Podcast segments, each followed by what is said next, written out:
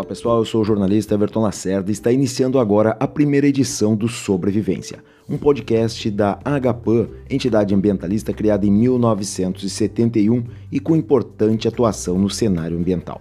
Este primeiro episódio foi gravado no dia 11 de janeiro de 2020 na Feira dos Agricultores Ecologistas em Porto Alegre, durante o lançamento também do evento HPAN Debate na Feira, que terá novas edições sempre nos segundos sábados de cada mês, sendo realizado das 9h30 até às 11 horas no espaço multiuso da Praça de Alimentação. No dia do combate da poluição por agrotóxicos, o tema central da nossa abordagem foi a importância da agroecologia para a produção de alimentos saudáveis. Também falamos sobre os alertas recorrentes que já vêm sendo fornecidos sobre os perigos dos agrotóxicos para a saúde e para o meio ambiente. Quem esteve comigo lá gravando esse podcast foi o engenheiro agrônomo Sebastião Pinheiro. Espero que você aprecie e, se gostar, procure o Sobrevivência no Spotify e clique em seguir para receber os avisos de novos episódios. Também é possível encontrar o Sobrevivência em agregadores de podcasts da Apple e do Google, entre outros. Se preferir, acesse hpan.org.br e clique na página Sobrevivência. Lá você vai encontrar todos os episódios.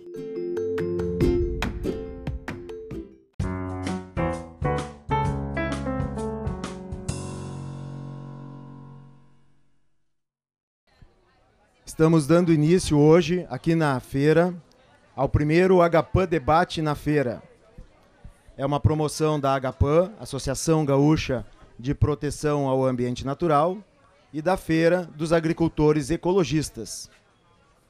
O HPAN Debate na Feira, ele conta com o apoio da Associação Agroecológica e do coletivo Catarse. Também hoje nós vamos dar início a gravação do primeiro podcast Sobrevivência. É o podcast número 1 um da HPAN, que já, tá, já está disponível no Spotify ou no site da HPAN, quem quiser, é www.hpan.org.br. Quem me acompanha hoje nesse primeira, nessa primeira edição, nada mais, nada menos do que o Sebastião Pinheiro, que está aqui ao meu lado.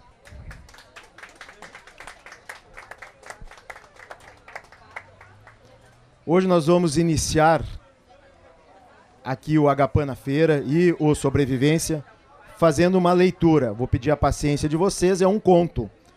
Uns cinco minutos, uma fábula para amanhã.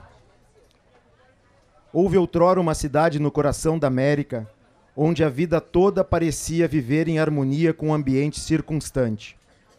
A cidade ficava em meio a uma espécie de tabuleiro de encostas de pomares, nos quais, na primavera, nuvens brancas de flores oscilavam por cima das campinas verdejantes.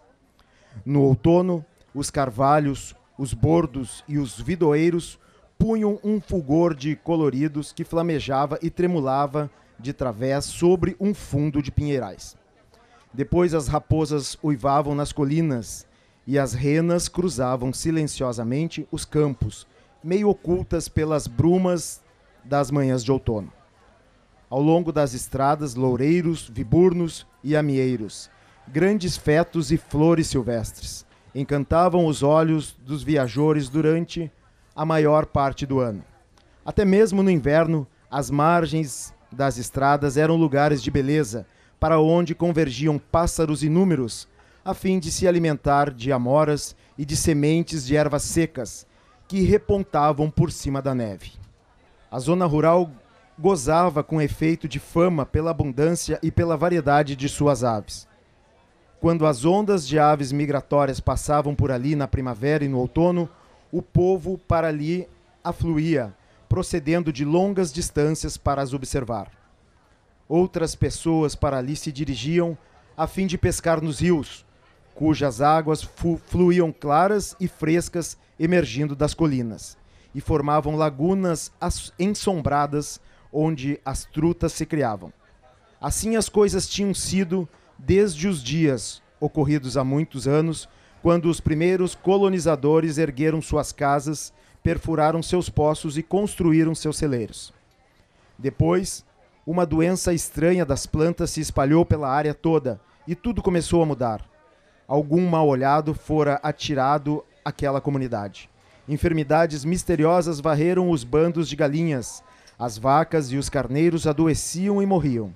Por toda parte se via uma sombra de morte.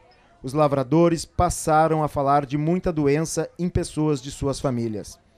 Na cidade, os médicos se, se tinham sentido cada vez mais intrigados por novas espécies de doenças que apareciam nos seus pacientes. Registraram-se várias mortes súbitas e inexplicadas, não somente entre os adultos, mas também entre as crianças.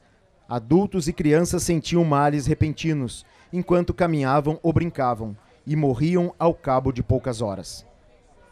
Havia ali um estranho silêncio. Os pássaros, por onde e para onde tinham ido, Muita gente falava deles confusa e inquieta.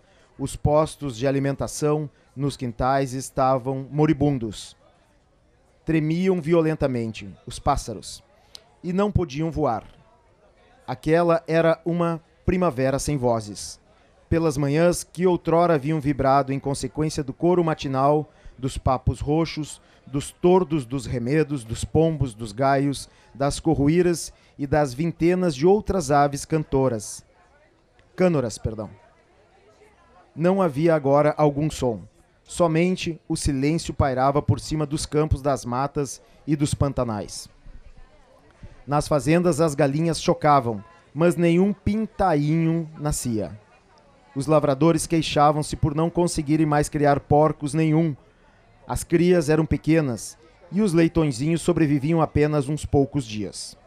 As macieiras atingiam a fase da florada, mas nenhuma abelha zumbia por entre suas folhas, de modo que não ocorria a polinização, e portanto não podia haver fruto. As margens das estradas, outrora tão atraentes, apresentavam-se agora assinaladas por uma vegetação amarronada e murcha, como se houvesse sido bafejada pelo fogo. Também aquelas margens estavam silenciadas, desertas que haviam sido por todas as formas de vida. Até mesmo os rios se mostravam agora destituídos de vida. Os pescadores já não tinham mais os seus cursos d'água, portanto, todos os peixes tinham morrido. Nas calhas, por baixo dos beirais e por entre as telhas de telhados, um pó branco granulado ainda, formada, ainda formava umas poucas faixas. Algumas semanas antes, esse pó tinha caído como se fora neve por cima dos telhados e dos relvados, bem como por cima dos campos e dos rios. Nenhuma obra de feitiçaria, nenhuma ação do inimigo havia silenciado o renascer de uma nova vida naquele golpeado, naquele mundo golpeado pela morte. Fora o povo, ele próprio que fizera aquilo. Esta cidade não existe concretamente, mas ela poderá encontrar facilmente milhares de suas semelhantes nos Estados Unidos e por outras partes do mundo. Não sei de comunidade nenhuma que haja sofrido todos os infortúnios que descrevo. Contudo, cada um de tais desastres já aconteceu efetivamente em algum lugar. E muitas comunidades verdadeiras já sofreram de fato um número substancial dessas desgraças. Um espectro sombrio se palmou por cima de nós, quase que sem ser notado e esta tragédia imaginada poderá facilmente tornar-se dura realidade, de que todos nós deveremos ter conhecimento. Que foi que silenciou as vozes da primavera em inúmera cidade dos Estados Unidos? Este livro constitui uma tentativa de explicação. Bom, pessoal, agradeço a paciência de ouvir e vou dizer que esse livro é uma raridade que foi encontrada na Feira do Livro de Porto Alegre. É um livro de 1962. Essa é uma edição traduzida em 1964 da Raquel Carson. A partir desse momento eu já passo a palavra para o Sebastião, que pode, inclusive, ele vinha falando, Sebastião, desse livro aqui antes de eu mostrar que eu tinha trazido, né? Então eu passo para ti, que é um profundo conhecedor desse tema e que pode nos falar sobre o livro e abrimos então este HPAN debate na feira. Obrigado, bom dia a todos. É, é uma leitura necessária e é uma leitura que a cada dia que passa está mais e mais atual. Nós comentávamos sobre esse livro porque esse livro cria um dos grandes ambientalistas brasileiros e mundiais, que é o Lutzenberger. Esse é o livro que transforma o mundo. Esse livro é escrito por uma grande cientista norte-americana, chamada Raquel Carson. É uma mulher que é bióloga marinha, é a oceanóloga, e ela faz os seus estudos e começa a fazer as, as, as crônicas que vão compor esse livro a partir de uma notícia que hoje é uma notícia, vamos dizer assim, corriqueira. E naquela época era uma condena mortal. Ela recebe a notícia que está com câncer, câncer de mama, 1960. Então ela resolve a relacionar o uso de venenos na agricultura à sua realidade. Se nós marcarmos a criação da Agapam, a luta ambientalista no Rio Grande do Sul, no Brasil, na América Latina e no mundo, nós vamos ver uma série de situações que a cada minuto que passa se torna mais atual e mais necessária. Nós, quando foi criada a Agapam, não tínhamos em Porto Alegre um hospital do câncer infantil. Era comum, era comum se saber que o câncer estava ligado a uma idade mais avançada.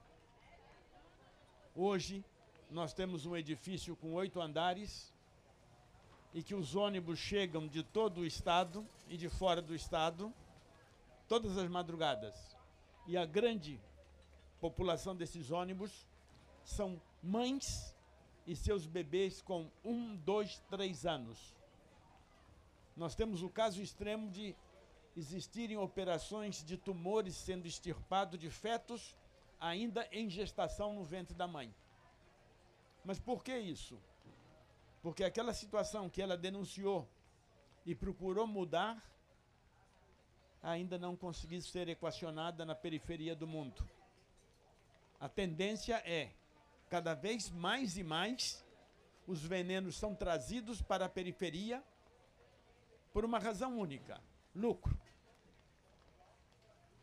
E nós vemos cada dia mais e mais serem liberados sem controle nenhum, sem nenhuma restrição, porque há uma ansiedade para que esse uso seja algo ideológico, que seja algo partidário, que seja algo até vamos usar uma linguagem ousada, seja algo até religioso.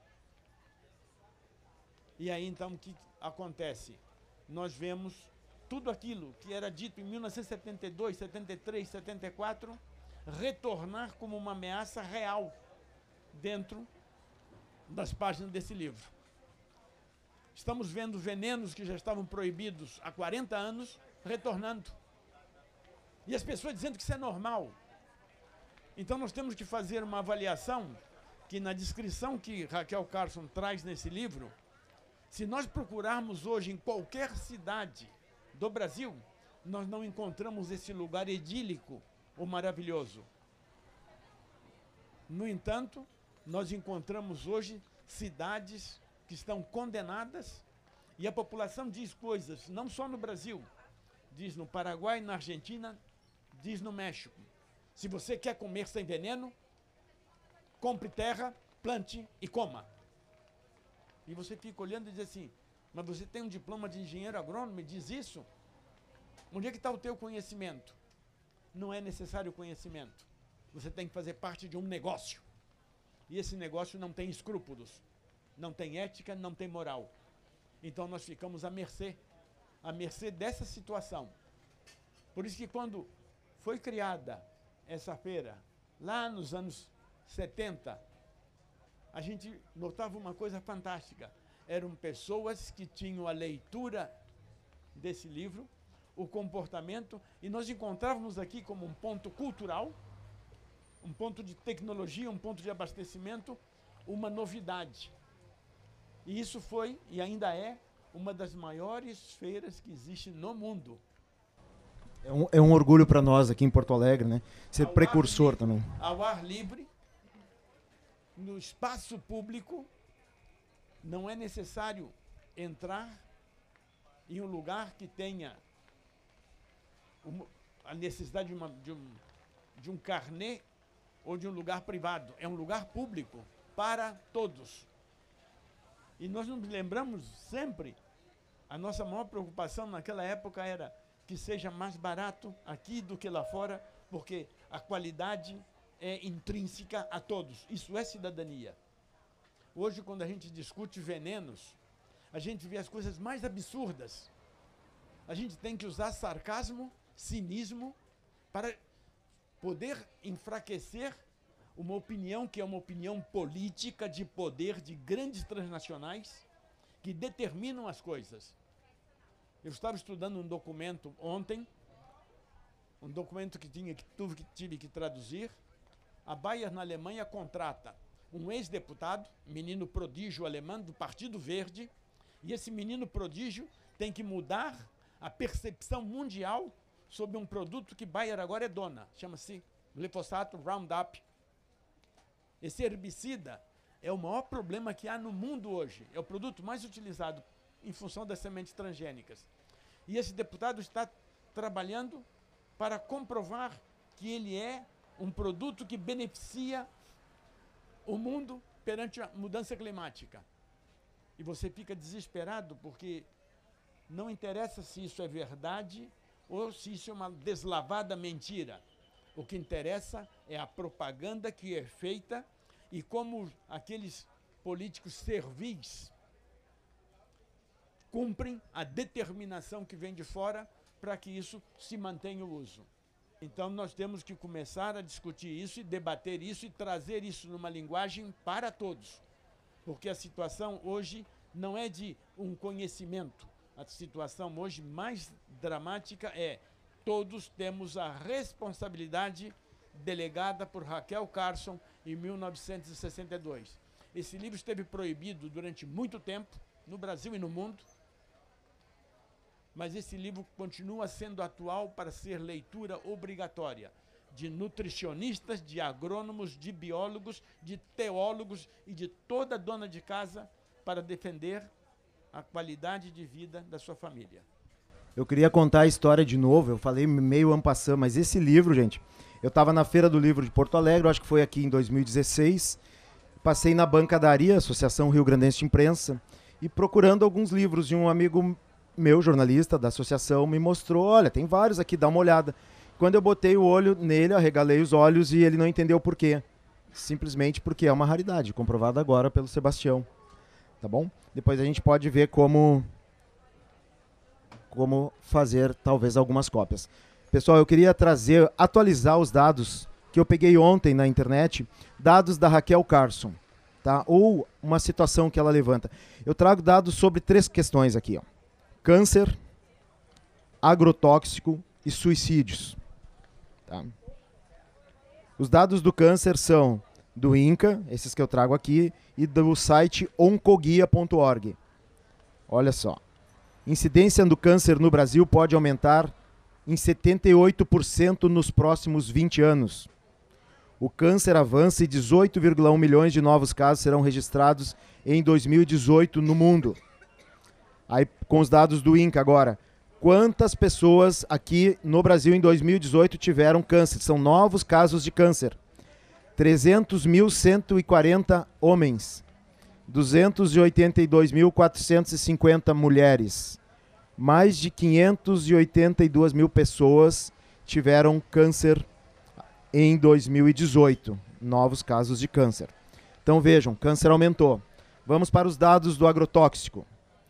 Brasil usa 500 mil toneladas de agrotóxicos por ano. Ritmo de liberação de agrotóxicos em 2019 é o maior já registrado. A aprovação vem crescendo desde 2016, mas frequência aumentou neste ano, 2019, com 169 produtos liberados até meados de maio. Vamos para o terceiro dado. Então, vimos, aumentou o câncer no mundo e no Brasil, aumentaram os agrotóxicos no mundo e no Brasil. Vamos ver suicídios. Suicídios aumentam 2,3% em um ano e Brasil tem um caso a cada 46 minutos. Isso está no site do G1. A outra manchete. Na contramão da tendência mundial, taxa de suicídio aumenta 7% no Brasil em seis anos. Os dados aqui do Ministério da Saúde, uma tabela, mostra que os homens, no caso de homens, aumentou de 7,8 casos por mil para 9,2 de 2017 para 2016. Feminino de 4,9 por mil para 2,4 por mil. Ou seja, esses três dados, câncer, agrotóxicos e suicídio, tudo estão aumentando. O que, que tu acha sobre isso, Sebastião? É difícil até, até abordar um dado tão estarrecedor. Nós conhecemos isso. Nós trabalhamos com isso há mais de 50 anos. E é bom sempre retomar as coisas, não do ponto de vista pessoal, mas retomar coisas do passado. Um jovem estudante de agricultura na escola agrícola com 14 anos de idade recebeu as primeiras instruções sobre plantio de milho e aquela, aquela, aquele quase fanatismo de plantar o milho híbrido, toda aquela tecnologia.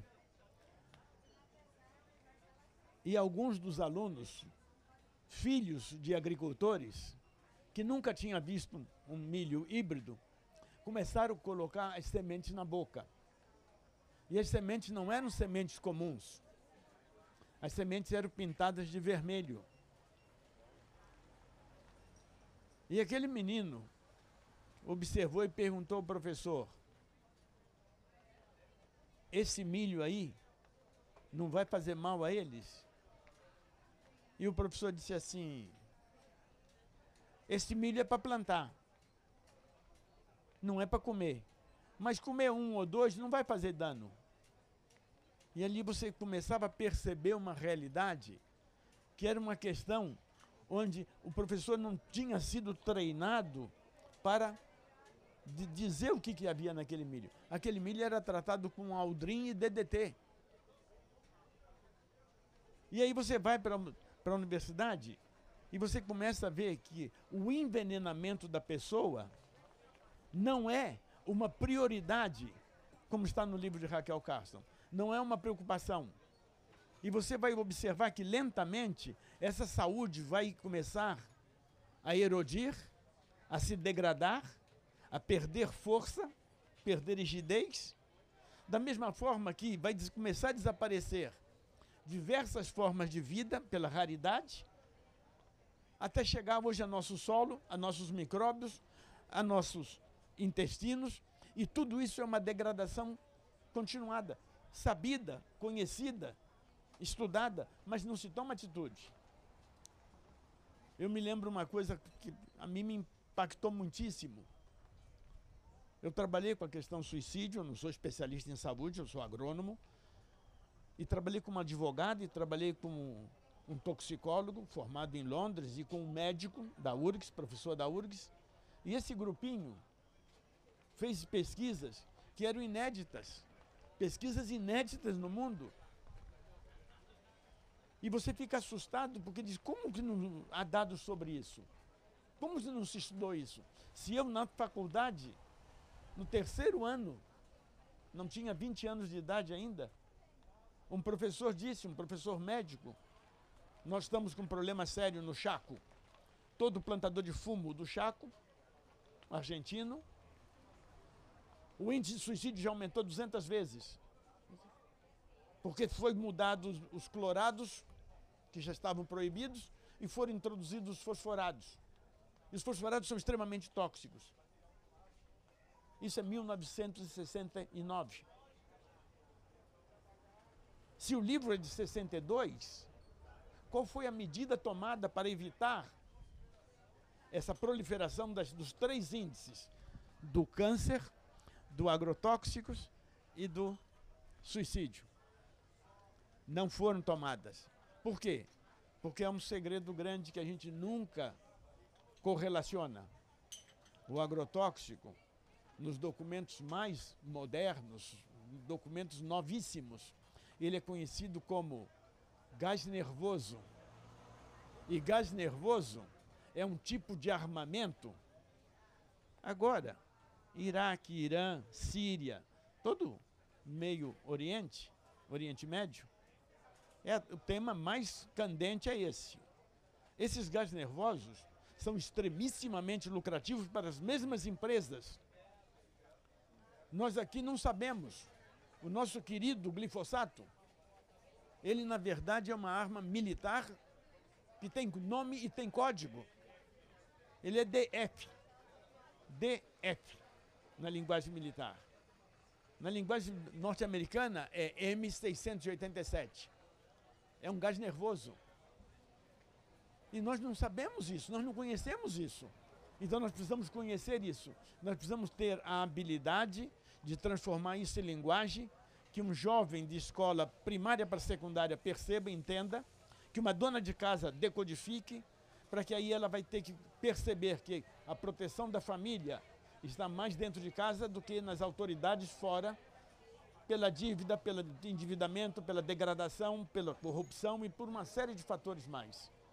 Então é importantíssimo para nós começarmos a debater esse tema com a mesma ênfase de 1973 que o Lutz utilizou, que o Leo Guaida utilizou, que o Carneiro, que todos os outros utilizaram, para que agora demonstrar às autoridades nacionais e mundiais que é assim.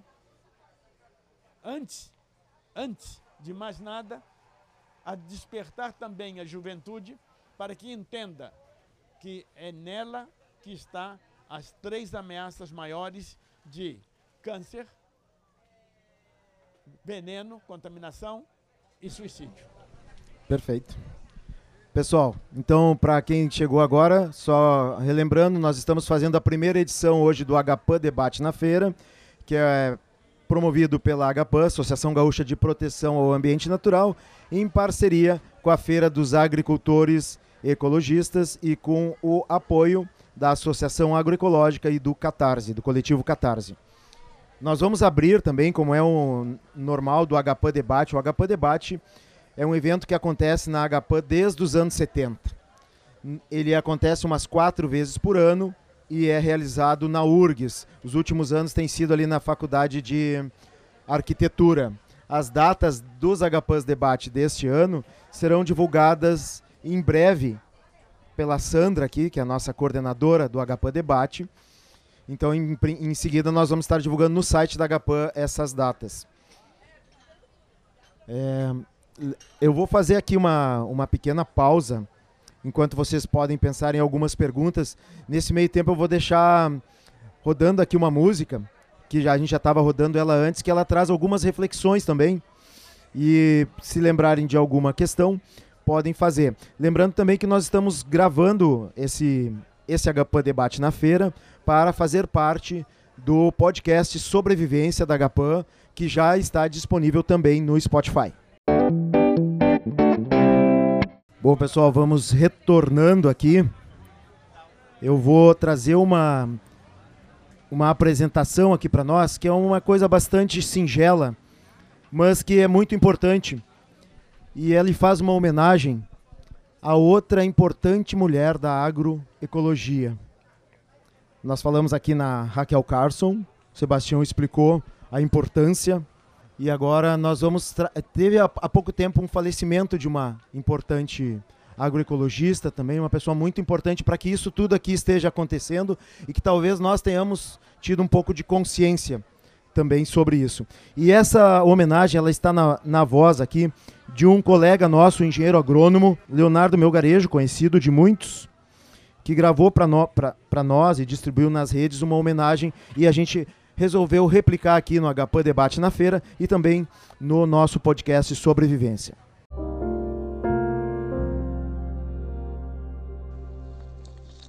Olá, meu nome é Leonardo Melgarejo, sou conselheiro da HPAN, membro da Associação Brasileira da Agroecologia e venho fazer agora um comentário sobre um evento é, pesaroso desse início de ano. Dia 5 de janeiro faleceu a Ana Maria Primavesi, uma agrônoma muito importante para todos que militam no campo da agroecologia. Ela é uma das fundadoras desse conceito de que é, quem ama protege, é, é, que a, a, ecologia é uma, uma forma de ver amorosa em relação à natureza. Ela dizia muitas coisas que são inesquecíveis. Uma delas, por exemplo, é de que todos os seres reagem a uma relação de conforto-desconforto e que nós devemos agir no sentido de minimizar o desconforto, que os médicos chamam de estresse. Então ela diz: se alguém joga um veneno, por exemplo, o glifosato, numa, num ambiente, esse veneno vai afetar os seres de maneira diferenciada.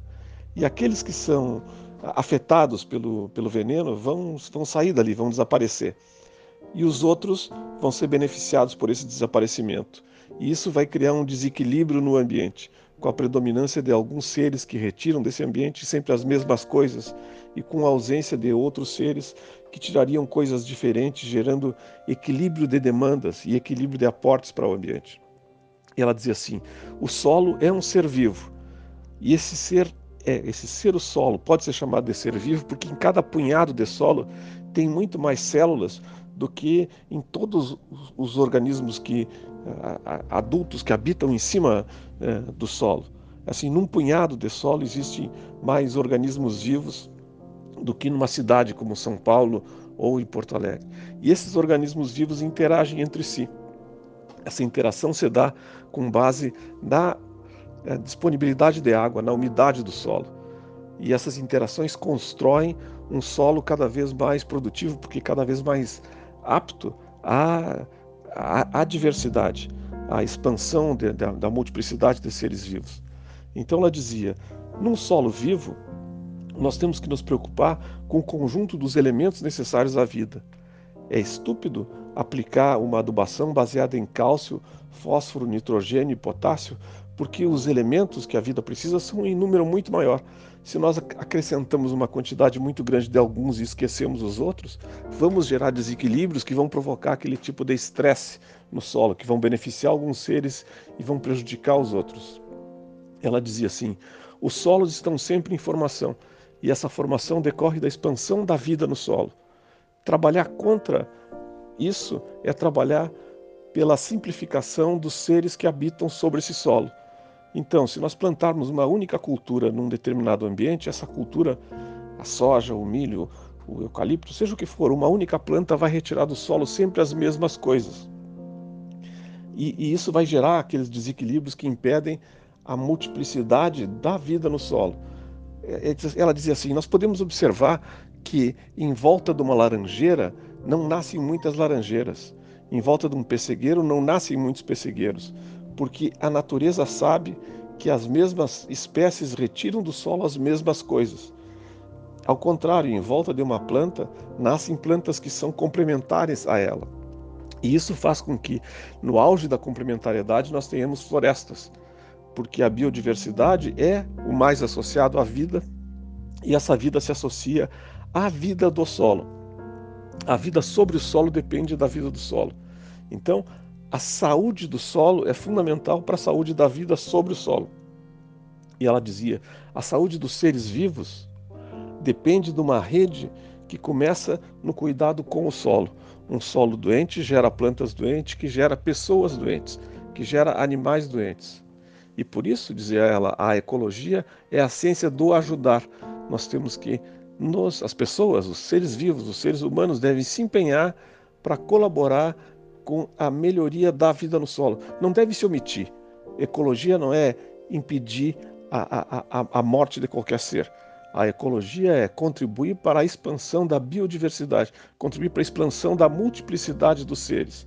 Assim como na sociedade nós temos que fazer o possível para colaborar com todas as formas de expressão de arte, de cultura, de política, de eh, preferência sexual, de religião, nós, na natureza, temos que nos empenhar por contribuir com a multiplicidade dos seres vivos, das várias alternativas de aproveitamento do sol. É errado pensar que nós devemos manter as fileiras entre as plantas sempre limpas, porque essa limpeza facilita a evaporação da água, que facilita a, a, a redução da umidade, que contribui para a redução da vida no solo. A cobertura vida, a cobertura viva do solo é necessário. E um pé de milho, depois que atinge 80 centímetros, 90 centímetros de altura, não necessita mais de nenhum tipo de limpeza do solo em torno dele. Um pé de milho que carrega a possibilidade de jogar herbicida sobre toda a lavoura é um pé de milho que prejudica a vida do solo. As plantas diferentes retiram coisas diferentes e, portanto, nós temos que expandir a diferenciação nos espaços para contribuir com a vida. É claro que isso não é possível em grandes lavouras, em lavouras gigantescas. Isso é possível em áreas pequenas. Isso é possível para o agricultor familiar e, portanto, precisamos de políticas de apoio à agricultura familiar, porque essas políticas de apoio à agricultura familiar contribuem para a vida do solo, para a umidade do solo, para a produção de matéria orgânica e assim sucessivamente. A reforma agrária e a agroecologia andam em linha uh, direta de braços dados no rumo de uma ecologia planetária, como fala o Papa Francisco, que deve ser o nosso objetivo no planeta. Então, um saudoso abraço espiritual para Ana Maria Primavera, que nos deixou este ano.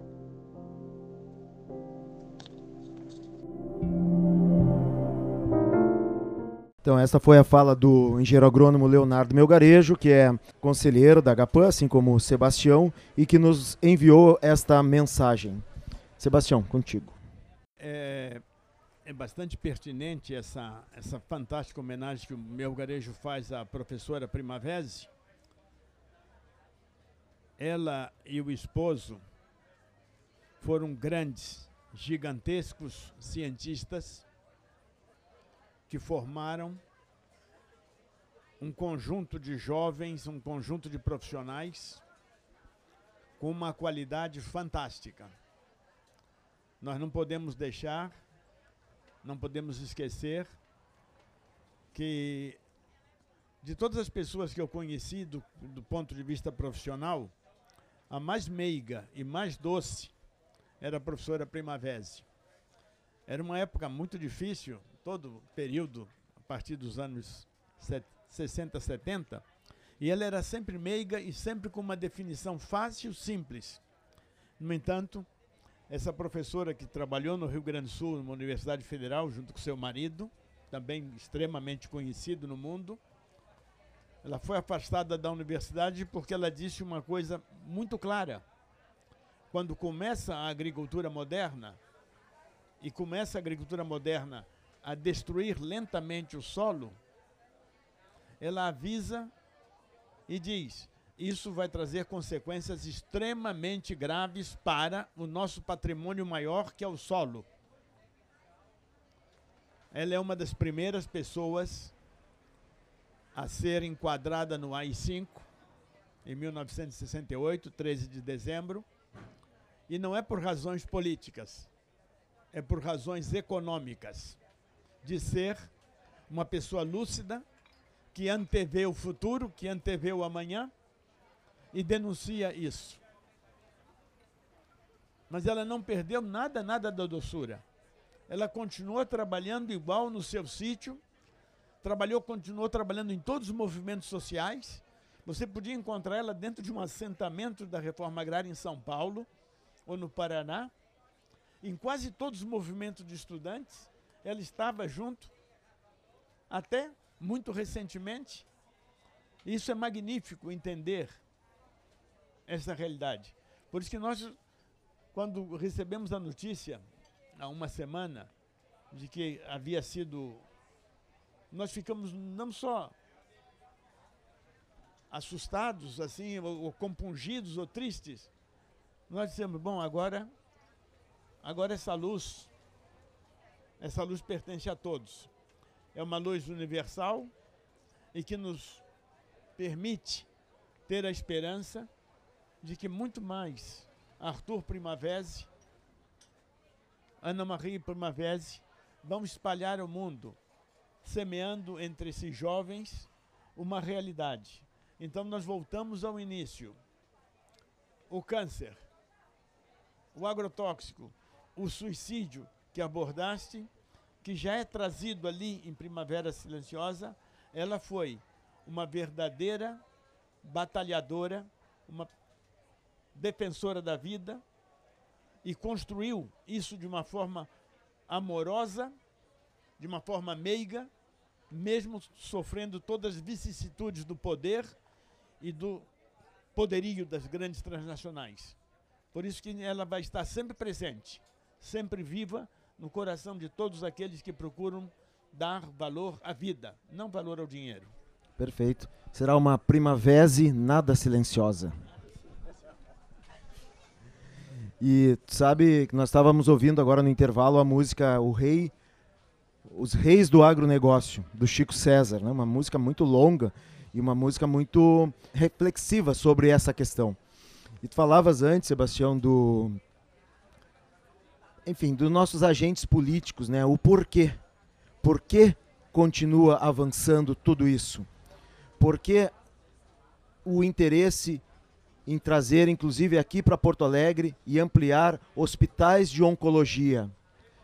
Sendo que, revista Veja, tá isso aí, um diretor de um hospital, de um grupo de oncologia, ganha um salário superior a um milhão de reais por mês por mês.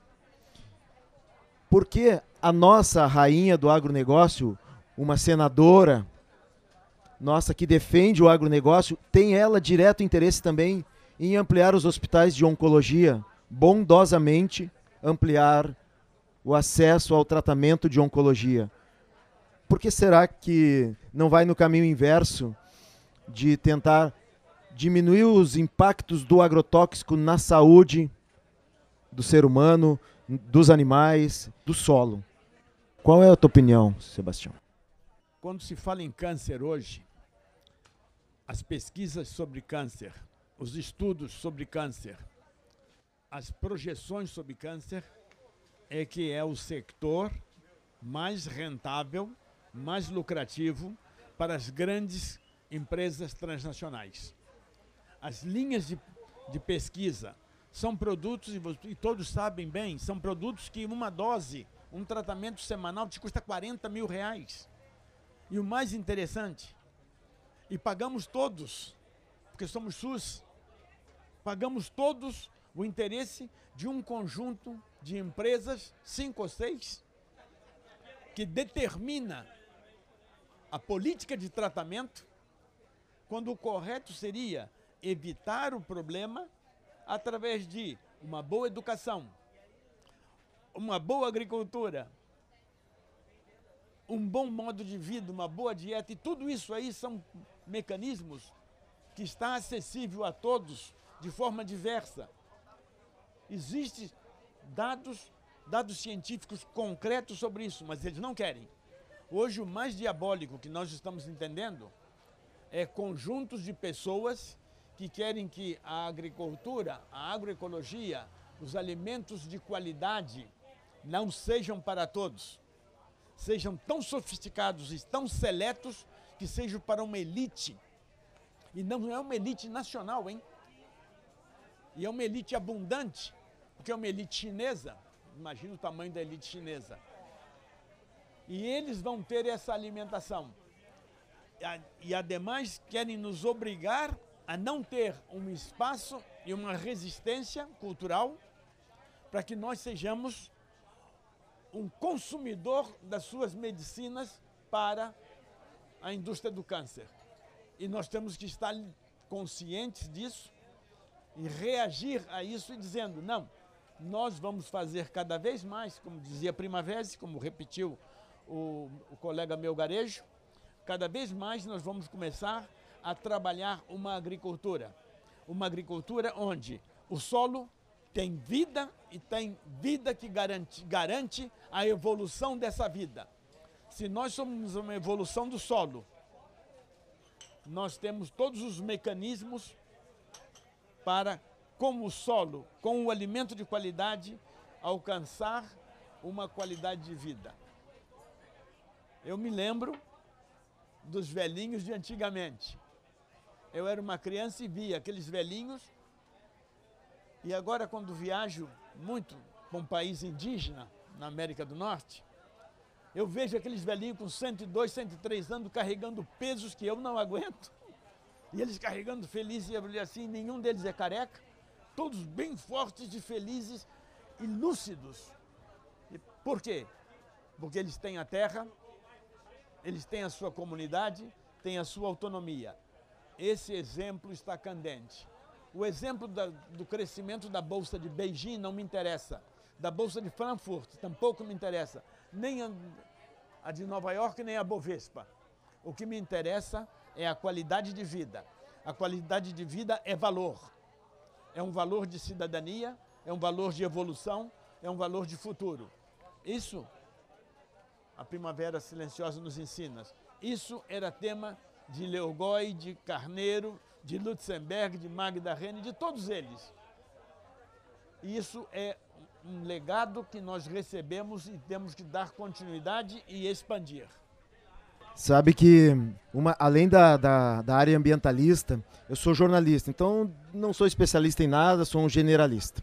Mas outra área que eu acompanho mais de perto é a área da tributação. Isso tem uma ligação com o agronegócio, que é uma ligação nefasta.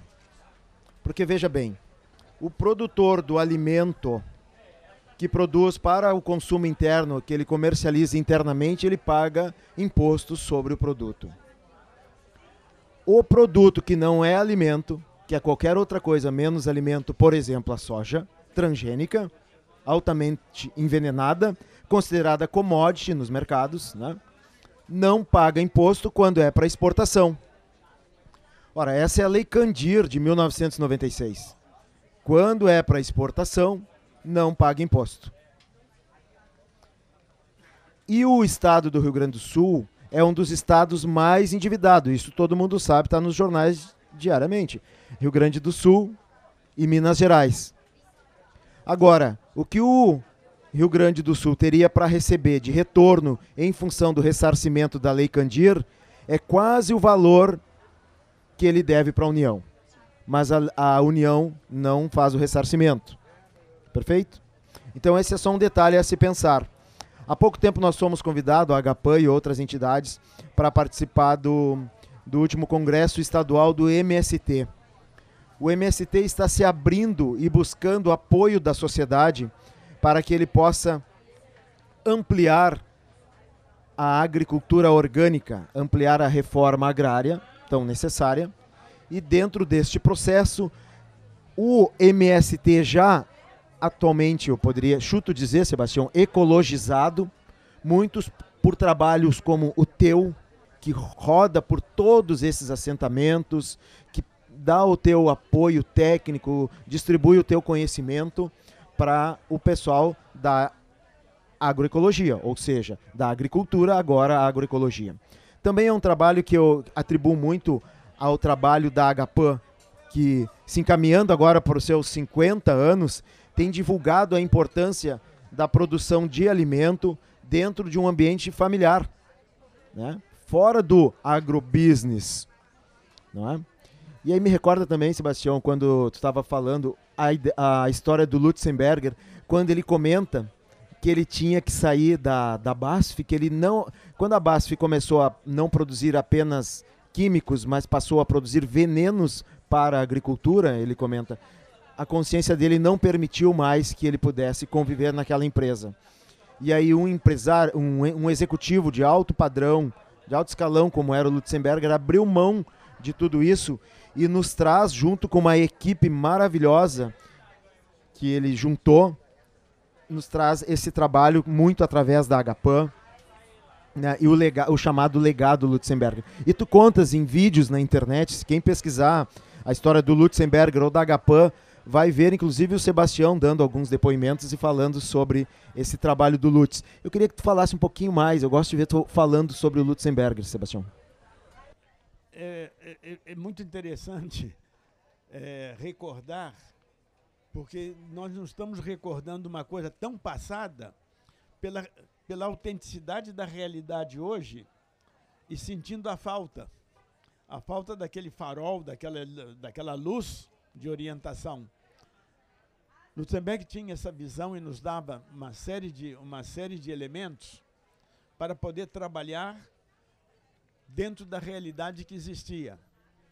Era muito comum a gente sair e entrar numa linha, dessa linha na, na, na Feliz ou, ou por ali, e ele começar a entrar numa propriedade e conversar, conversar com os agricultores que ele não conhecia, que nunca tinham visto ele, e ele falando alemão.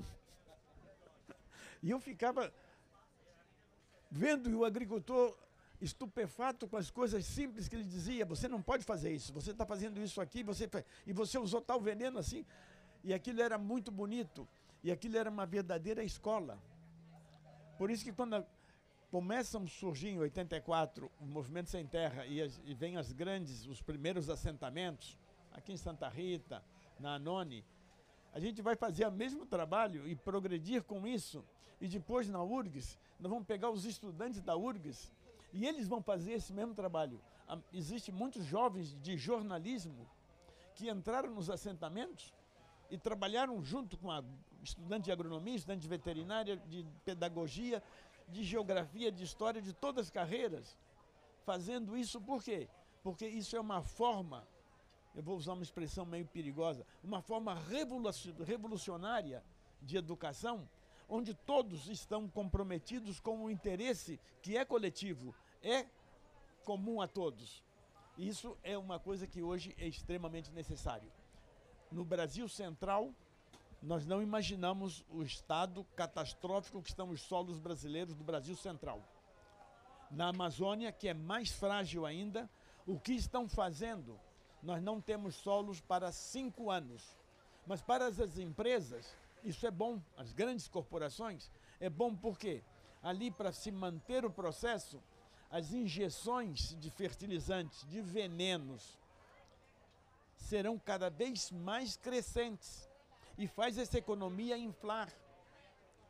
Então nós temos que começar a perceber isso e dizer, olha, isso é, é suicídio. É um suicídio econômico. Nós estamos destruindo coisas absurdamente estáveis. Mas eles não interessam. E eu tenho visto isso todos os dias, do forma de vista como algumas asseverações até absurdas, como se fosse o fogo, como se fosse as pessoas indígenas que estão ali um problema para um progresso, quando não é assim.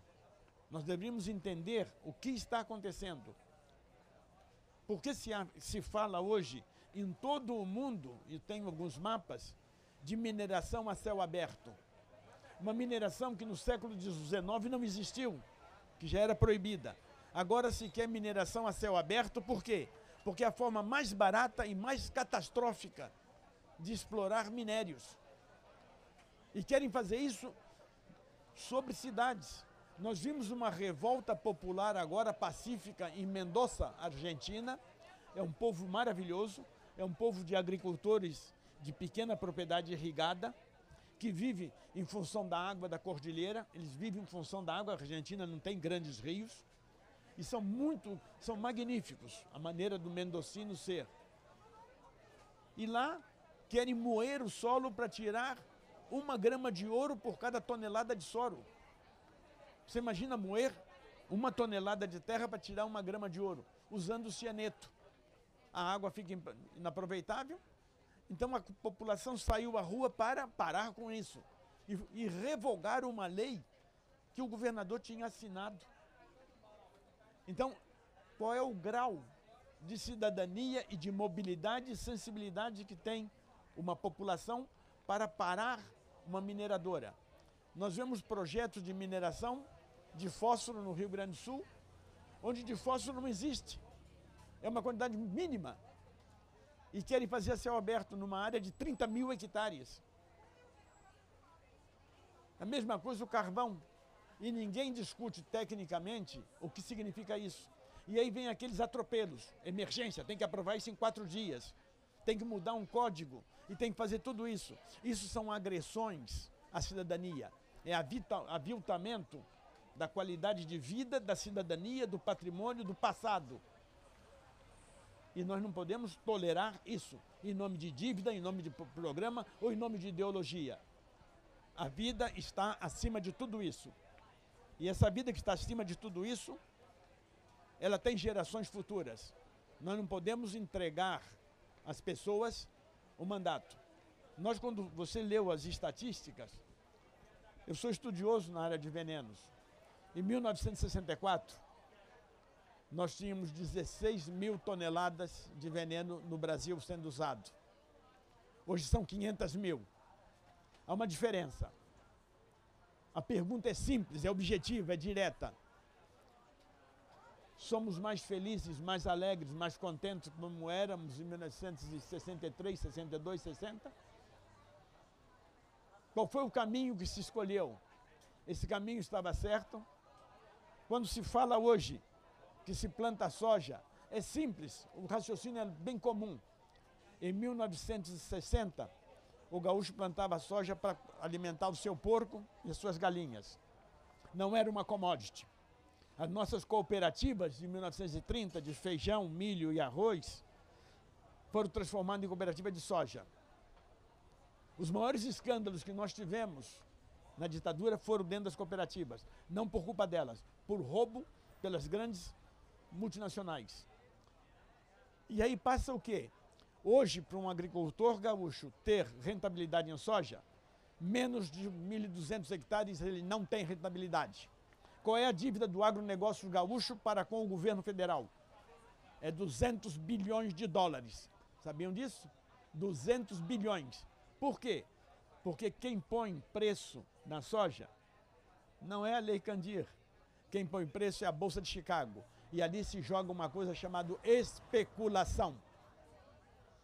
E na especulação não ganha o mais humilde, não ganha aquele que faz, ganha aquele que joga. E esse é o jogo. Por isso que nós temos que ir com a soja para o Mato Grosso, para a Amazônia, para que ela continue mais 10, 15, 20 anos. Se vocês querem ler um livro que vale a pena, está em alemão, é um livro raríssimo, está em alemão. Chama-se O Feijão Nazista, de Soy de Nazi Boni. O feijão nazista é a história de como Hitler pensava a soja. E é hoje o que é a soja. Ele era matéria-prima industrial, ele era combustível e ele era alimento para os mais pobres. E nós não sabemos isso, nós não discutimos isso. Isso deveria ser discutido e conhecido para ler esse livro que está na internet, tem PDF, está em alemão. E você termina de ler e diz assim: em 1933 ele tinha isso programado. Deus me livre. Eu prefiro continuar vendo e resistindo como Raquel Carson fez ao perceber que a sua vida se estava esvaindo. Oxe. Bom, pessoal, nós estamos nos encaminhando para o final na verdade, o, HP Debate na feira tem um período longo, são uma, é uma hora e meia. Então nós temos mais agora 25 minutos, né? Pra, indo para o último bloco. Eu faço novamente aqui as recordações. Eu estou aqui na, na Feira Orgânica do, dos Agricultores Ecologistas, no bairro Bonfim, em Porto Alegre. É, isso é para os nossos ouvintes do podcast Sobrevivência se localizarem, né? O Sebastião falou do semente, como é que era o nome? Semente, feijão, Nazi, tá, o feijão nazista. É. Eu me lembrei aqui para indicar um bom podcast também que tem, que é o Semente Boa, que é um podcast do MST, que eles tratam sobre vários temas também. E do pessoal aqui do, do, do Coletivo Catarse, que é um podcast que eu escuto, que é o Heavy Hour, que para quem lembra da nossa saudosa Ipanema FM, eu digo que tem aquele estilo, sabe? É muito bacana. Eles tocam o podcast de uma maneira muito irreverente, mas os temas são profundos ali. Fica a indicação também. E estão indicando aqui que tem uma série sobre mineração. Falar em mineração, Sebastião, a Agapan ela também aqui no Rio Grande do Sul, junto com mais 100 entidades, a Agapan criou um grupo chamado Comitê de Combate à Mega Mineração, que é desse bottom que eu estou usando aqui. Nós já distribuímos bastante material aqui na feira. Quem circula por aqui conhece, né? Porque o Rio Grande do Sul, além da mineração de carvão, da grande mina de carvão aqui em Eldorado do Sul, charqueadas ali, tem vários outros pontos. São mais de 100, mais de 160, na verdade, que pontos onde querem instalar mineração no Rio Grande do Sul. Quatro deles estão muito avançados. E eu lembro que também, como eu sou um frequentador aqui deste espaço aos domingos, onde tem o Brick da Redenção, um dia passando por aqui, isso eu coloquei no meu Instagram lá da, no meu perfil do Instagram, uma foto que eu tirei do chão em cima de um, de um pano vermelho, tinha um porta-retrato. O que estava à venda no Brick aqui era o porta-retrato. Mas a foto era muito interessante, era o príncipe Charles e a princesa Diane numa de suas viagens e o que tinha de fundo uma grande mina. Né, aquela imagem me remeteu a exatamente eles estão conhecendo as suas minas. Da onde vem o dinheiro do império? Né? Da onde vem a riqueza? Por que, que alguns países são tão ricos e por que alguns países ficam só com os problemas, com a pobreza? Né? Nós temos um, um problema de sistema aí. Em relação, gente, ao sobrevivência, ao podcast Sobrevivência, que eu espero que todos vocês sejam nossos participantes, não só ouvintes, porque pode participar e mandar mensagem para lá também. Eu queria fazer uma referência, o Celso Marques aqui também, nosso conselheiro da GAPAN, ex-presidente, monge budista. Ali ele tem o Instituto Zen Maitreya, para quem não conhece, fica aqui na rua Riachuelo 301 e 305, que o Instituto Zen Maitreya também é um grande apoiador da Agapan, né? Recebe a, os associados ali, nos recebe para fazer algumas reuniões, visto que a Agapan nesse momento também não tem uma sede própria. Mas este é um outro assunto para um outro momento. Eu queria falar que o Celso me trouxe aqui foi por que, que nós demos o nome sobrevivência ao nosso podcast? Esse não é um nome novo, mas é um nome super necessário. Mas a Agapan já tinha lançado esse publicações com esse nome lá em 1973. Eu estou aqui com o número 1 do, da revistinha Sobrevivência mostrar para vocês. Foram várias edições. Eu acho que o Celso podia nos contar um pouquinho, Celso, sobre o que que podia vir aqui um pouquinho, o que que foi o sobrevivência na época, por que que já tinham essa essa essa ideia de dar esse nome de sobrevivência a um a uma publicação. Enquanto o Celso se instala aqui, eu vou mostrar para vocês. Mais adiante, nos anos 90, ele ganhou um formato tabloide, eu acho, esse formato, né? Um formato de jornal também, ó. Então, o nome sobrevivência vem daí. Não é uma invenção nova, mas ele é super atual e a gente acredita que totalmente necessário falar sobre sobrevivência. Por que, que é importante falar sobre sobrevivência hoje, Celso Marques? É, a questão toda se coloca na conjuntura que nós estamos vivendo atualmente em termos planetários, com a problemática do aquecimento global, com a problemática da acidificação dos, dos oceanos, com a problemática da extinção de espécies e da perda de biodiversidade, com processos que são de natureza, que eu considero que a gente tem que usar agora esse termo, que são processos de natureza entrópica. Nós estamos vivendo o processo civilizatório como um processo entrópico. Né? E uma das características da entropia é a irreversibilidade. São processos que não se refazem mais no tempo, que há uma perda que não tem recuperação. Né? Então, ah, por exemplo, quando se extingue uma espécie, acabou. E nós estamos assim vivendo um processo maciço de extinção de espécies, por exemplo, de insetos.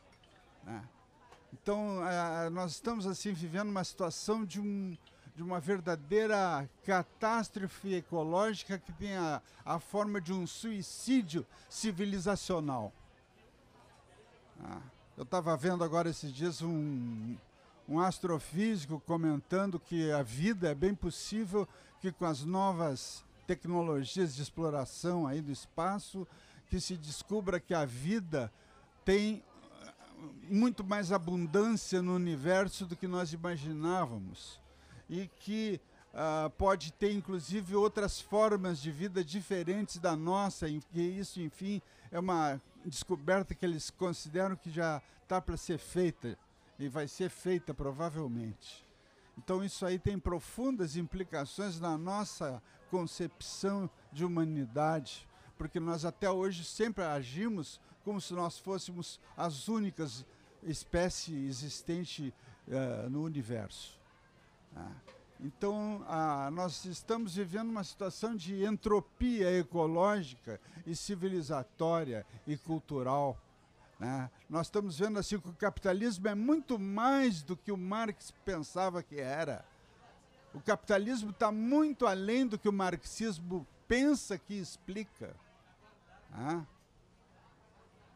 E a gente está numa outra fase que eu considero que a questão toda da sobrevivência foi a questão que me tocou quando eu conheci o Lutzenberger e quando comecei a, a conversar muito com ele, naquela época que ele não era ainda uma superstar da ecologia, que era um sujeito que tinha bastante tempo, era muito generoso com o tempo dele e com as pessoas que chegavam né, a ele. Então, eu tive esse privilégio de conversar muito com Lutz, e aí eh, se colocou para mim realmente a questão ecológica, hoje a questão do problema da sobrevivência e da viabilidade, da longevidade da nossa própria espécie nesse planeta. Então eu vi agora esses dias um, no, no YouTube ali o Castells, aquele falando que nós, ah, nós estamos na beira do, de um colapso assim iminente da civilização. Né? Estamos à beira de um colapso. E ele falando que ah, ninguém mais acredita em política, as instituições estão tudo né, desacreditadas, os política, políticos são totalmente. ninguém mais acredita em partidos políticos e por aí afora. E ele disse: olha, ele tá, estava fazendo uma palestra no Chile, dizendo: olha, isso que está acontecendo aqui com vocês no Chile, isso aqui, não, você não pensa que vocês estão sozinhos nessa, está acontecendo no mundo inteiro. E a questão ecológica é a questão que realmente, né, eu tive um impacto muito grande com o Lutzenberg, ele se colocava muito essa questão nos inícios do movimento, se enfatizava um pouco essa questão da, da questão ecológica ser uma questão vinculada aos interesses da sobrevivência da nossa espécie. Só que isso aí né, é uma, não vende o produto muito bem, como se diz na linguagem comercial. Então, a gente tentou não focar mais tão nisso, mas o problema continua a existir. Não, e também éramos criticados como sendo as Cassandras do Apocalipse, né, os arautos do eco-apocalipse e coisas do gênero. Então, a, a, o nome sobrevivência né, foi dado a, para, para esse primeiro trabalho, esse primeiro órgão de comunicação da Agapan, que também foi pioneiro no Brasil nessa área, foi a primeira publicação de militância do movimento ecológico. Pois então, Celso, sabe que essa questão do homem querer mostrar sua supremacia, a capa deste Sobrevivência, número 3 aqui de março de 1974, ele mostra uma charge muito interessante Vou mostrar para o pessoal que está aqui. Depois a gente posta lá no blog da Agapan para quem estiver só nos ouvindo. É assim, ó, é um, é um homem supostamente com uma cabeça de caveira e ele e na frente dele tem um sapo. E ele para mostrar a supremacia dele, ele vai apertar um botão cheio de tecnologia que explode o crânio dele.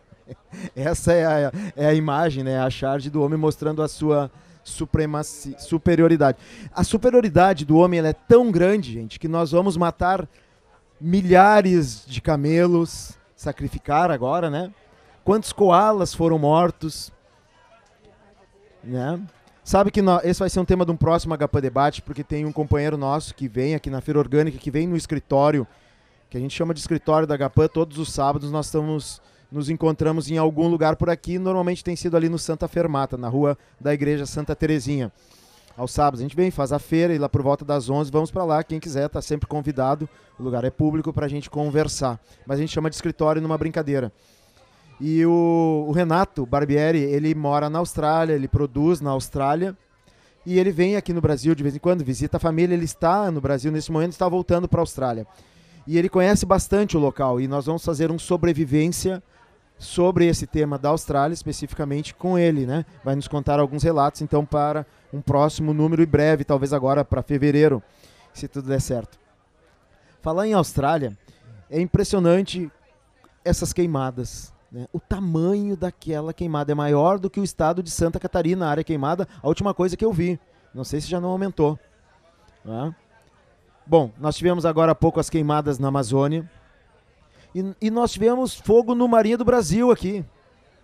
Que eu não sei se já disseram sobre o que, que foi aquele fogo, não sei se vocês já estão sabendo, mas botaram fogo, teve, pegou fogo no, no Marinha do Brasil. Né? Ou seja, eu não sei se isso tem uma ligação direta, mas com, esse, com essa onda de calor que a gente sente aqui em Porto Alegre, né? É bastante insuportável e é de se pensar que caminho realmente nós estamos seguindo. Porque o nosso caminho, não ficando só na área da, da agroecologia aqui, mas o nosso caminho com o aumento dos carros na cidade, com a diminuição das árvores, cada vez cortando mais árvores. Porto Alegre era conhecida como uma das cidades mais arborizadas do Brasil. Ela vem perdendo já esse status porque são muitos cortes, não tem reposição, plantam árvores erradas. Bom, esse é um tema antigo da GAPAN também, né, Celso? A questão da proteção das árvores, da importância de arborizar cada vez mais a cidade. Né? É interessante, porque a primeira grande campanha que a GAPAN fez, e foi uma campanha vitoriosa, foi a campanha contra a poda das árvores de Porto Alegre porque chegava assim mais ou menos mês de junho, havia assim, tu olhava para a cidade e se transformava assim num monte de galhos cortados, né? Eu me lembro que eu depois até encontrei uma vez um poema do Mário Quintana que se referia a isso, né? Daquela uma forma assim incrível, assim antecipando até uma sensibilidade ecológica. E ele comparava nesse poema as árvores de Porto Alegre a mãos de condenados erguidas pedindo clemência. Ah. Então, a, a campanha que a GAPAN fez e que conseguiu modificar a legislação municipal de Porto Alegre, proibindo a poda de árvores, tornou a nossa cidade uma cidade belíssima do ponto de vista assim uh, de arborização urbana e uma coisa que não acontecia nas primaveras de Porto Alegre é que aqueles cotos todos que tinham sido deixados do, no inverno mal tinham uma brotação e não havia quase que flores. Então, ah, o que aconteceu foi que, ah, com, a, com a proibição das podas, começou assim a ficar uma, uma do, quando chega a primavera, Porto Alegre fica belíssima. Né? Uma vez eu tive com um ecologista inglês, ele estava absolutamente deslumbrado né, com a paisagem assim urbana aqui de Porto Alegre e com a, aquela arborização toda florida, né, com o chão com aquelas pétalas de roxo, de amarelo, vermelho, belíssimo aquilo, né, belíssimo. Esse inglês estava deslumbrado, né, e isso aí foi a primeira mobilização coletiva eu acho que talvez do movimento ecológico aqui de Porto Alegre, certamente, sem dúvida, e talvez uma das primeiras também aconteceu no mundo, né? Porque as coisas que aconteceram em Porto Alegre aconteceram antes até de acontecer em outros lugares do mundo. Né? Então, nossa cidade tem algum destino especial, acho, nesse planeta, né? Isso é amor, hein, Celso? Esse é o amor que a gente compartilha por Porto Alegre. Celso, muito obrigado pela tua participação especial aqui no nosso primeiro HPAN Debate na Feira. Tá? Muito obrigado por nos trazer a informação também sobre sobrevivência, que também é o primeiro sobrevivência. Primeiro episódio do podcast Sobrevivência. Nós temos lá no Spotify uma abertura apenas informando o que é o podcast, mas o primeiro de fato vai ser este. Bom, quem, falando agora no HPAN Debate na feira, que é este espaço aqui, quem construiu isso junto, esse espaço aqui, e, e se empolgou com essa com a, a, possibilidade da gente ampliar o HP Debate em parceria aqui com a Feira dos Agricultores Ecologistas, foi o Francisco Milanês, que é o nosso presidente, está todo final de semana aqui na feira, a maior parte das pessoas já conhece ele, mas por uma questão familiar ele não pôde estar presente hoje. Mas só que agora ele mandou uma mensagem por WhatsApp que ele gostaria que a gente passasse também. Vou rodar aqui para vocês. Bom dia, aqui é o Francisco Milanés. Em nome da GAPAN, eu queria falar da nossa satisfação e agradecer aos organizadores e aos agricultores da FAI uh, por acolherem nossa sugestão de criar o HP Debate na feira. Estamos muito felizes, mandar um grande abraço para o Sebastião e para todos aí. É, estamos felizes que essa inauguração seja com Sebastião Pinheiro, nosso grande Sebastião Pinheiro, e estamos muito satisfeitos por agregar uh, um pouco de debate, reflexão para essa feira que é a grande feira dos orgânicos agroecológicos uh, brasileira. Então, uh, estamos muito satisfeitos e são todos muito bem-vindos ao debate e pedimos que a todos que ajudem a divulgar. Nós estaremos no segundo sábado de cada mês agregando um pouco de discussão e debate à nossa feira maravilhosa agroecológica. Então, pessoal, esse foi o Francisco Milanês, que vai estar presente aqui nos próximos, nas próximas edições do uh, ah, HP Debate na Feira. Quando a gente combinou que ia fazer o podcast, eu disse para ele, Milanês, tu tem que deixar de ser só no podcast, tu não vai poder ser só um especialista. Tu vai ter que ser um pouco de jornalista também. Vamos fazer o trabalho de comunicar e de vender o nosso podcast, ou seja, anunciar para as pessoas, pedirem para que sigam e para que ouçam. Então, ele já fez isso que eu iria fazer agora. então, como nós estamos nos encaminhando para o final, eu quero passar a palavra para o Sebastião para que ele faça um, um fechamento desse tema que o que nos traz hoje também aqui é essa questão do dia de combate aos efeitos do agrotóxico. Alguma coisa nessa linha, Simone me corrige se estiver errado. Né? O dia de combate aos efeitos do agrotóxico, é isso? A poluição por agrotóxico. Dia de combate à poluição por agrotóxico. Sebastião. Bom, bom para mim, para mim sempre estar aqui com a Agapan, com os agricultores da feira, é mais que um prazer, é um compromisso. E nesse compromisso nós queremos sempre continuar à disposição. Qualquer assunto relativo à questão da agricultura, de uma agricultura sem veneno, de uma agricultura com vida, nós estamos à disposição de toda a cidadania. É um prazer imenso poder estar atendendo enquanto tivermos força. E quando alguém traz hoje um dia para se relacionar com a poluição dos agrotóxicos, isso é fundamental. Porque antigamente, em todos os países, haviam leis que, apesar de uma certa hipocrisia, tolerava o veneno e criava algumas unidades de proteção aos interesses das empresas, hoje não existe nada mais disso. Hoje o veneno é sacrossanto. Ele está acima do bem e do mal. Ele é inquestionável. E nós temos que trazer ele para a planície e demonstrar todos os problemas e malefícios que ele traz. Por isso é extremamente importante com as populações tradicionais, com quilombolas, com populações autóctones, com populações tradicionais, se esclarecer, partindo de baixo para cima, e demonstrar que nós podemos fazer uma agricultura com vida.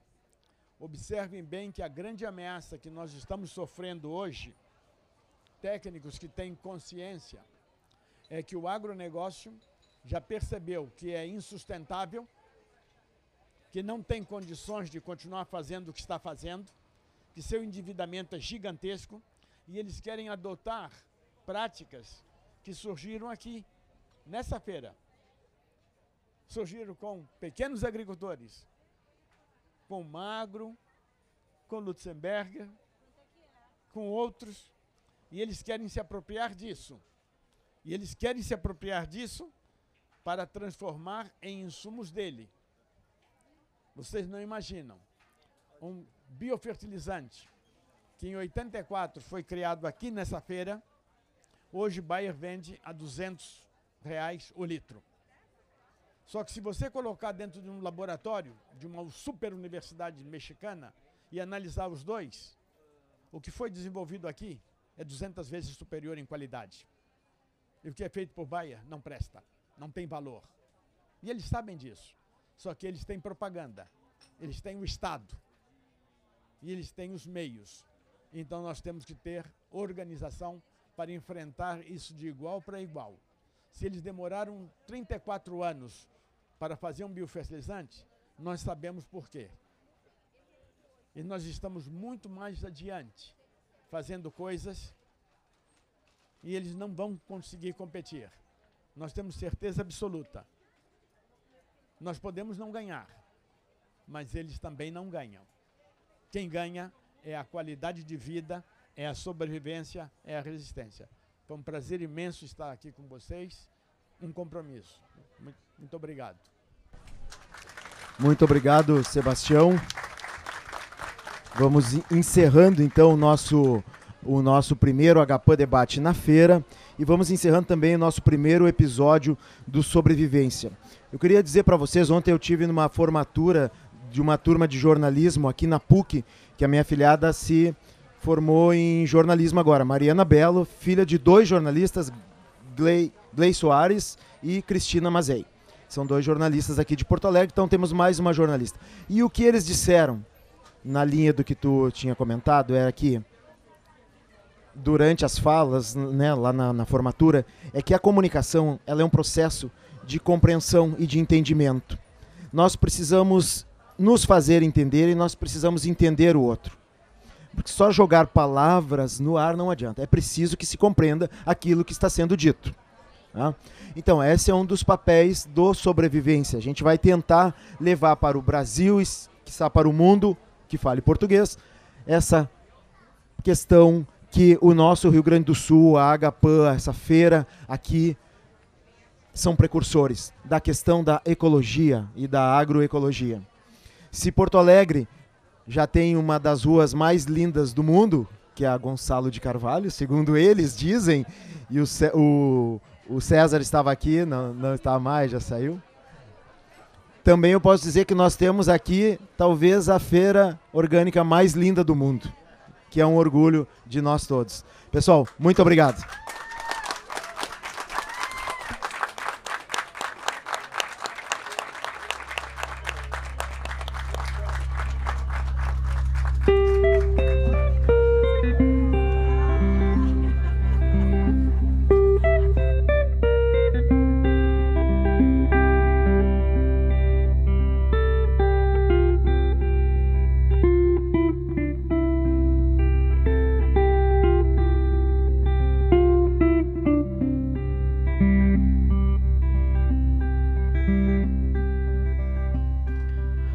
Donos do agrobis, ó reis do agronegócio, ó produtores de alimento com veneno, vocês que aumentam todo ano sua posse e que poluem cada palmo de terreno e que possuem cada qual um latifúndio e que distratam e destroem o ambiente